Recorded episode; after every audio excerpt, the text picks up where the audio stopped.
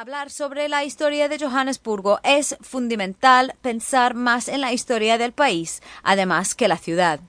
Johannesburgo nació tras el descubrimiento de una enorme riqueza y ha producido 40% de todo el oro del mundo. Sin embargo, ya no hay más oro en las minas. Recobraron el último oro en los años 70. Sin embargo, la época de oro de las minas de Johannesburgo estaba llena de extensivos conflictos y sangrientas disputas territoriales.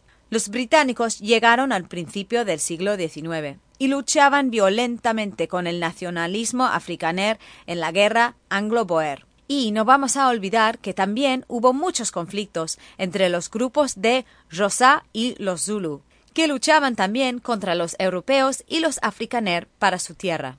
La guerra anglo-boer fue provocada por el descubrimiento de diamantes y oro. Fue una batalla por el control de la riqueza mineral de Sudáfrica entre los boers y los británicos. Aunque derrotados, a los boers le concedieron una autonomía limitada en 1910.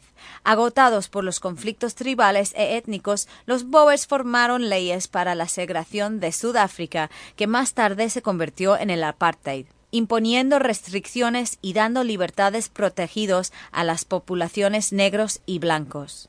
Sudáfrica se convirtió en una verdadera democracia en 1994, cuando el primer gobierno indígena de África ganaron la elección nacional. Hoy día Johannesburgo es un sitio aún llena de riqueza, a la misma vez rico con cultura y un espíritu de libertad, y es un verdadero testimonio del poder del ser humano y su lucha contra las diferencias.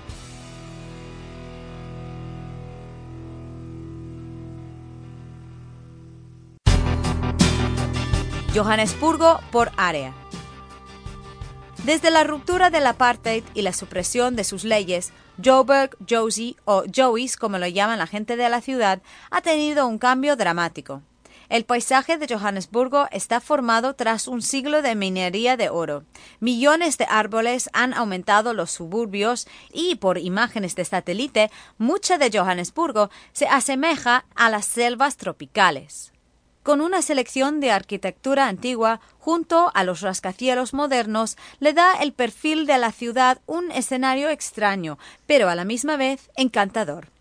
El centro de la ciudad de Johannesburgo tiene un ritmo y un aire africano. Lo ves más en las calles y carreteras que están siempre súper animados. La mayoría de las empresas han mudado a los suburbios verdes del norte. Johannesburgo está en punto de convertirse en una verdadera ciudad cosmopolita de África. El centro de la ciudad estimula el interés cultural, con su muestra de arte de todo el continente. Para obtener una perspectiva sobre la ciudad, visita la plataforma de observación en la parte superior de Panorama Carlton, la oficina más alta de África, en la calle del Comisionado. Disfrutarás de una vista incomparable de la ciudad con sus imponentes montañas de color amarillo, que solo existen tras la gran cantidad de extracción y minería que ocurrió alrededor de la ciudad. Si has alquilado un coche, vale la pena viajar a algunas de estas cumbres. En el distrito de Newtown puedes visitar el Teatro del Mercado, el Museo de África y el recientemente construido Puente Nelson Mandela. Es el nuevo epicentro de las zonas urbanas y un símbolo del nuevo Johannesburgo. En Newtown los nombres de las calles se han cambiado y ahora usan títulos que reflejan la historia de Sudáfrica y han mejorado las zonas pedestres.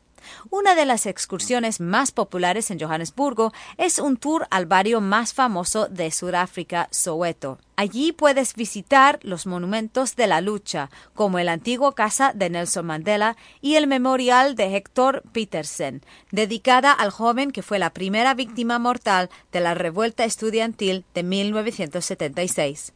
Es mejor hacer este viaje junto con un grupo formal organizado para turistas. Del mismo modo, el barrio de Alejandría ofrece un vistazo de la vida en las afueras de la ciudad. Sin embargo, es un tipo completamente diferente de la comunidad urbana.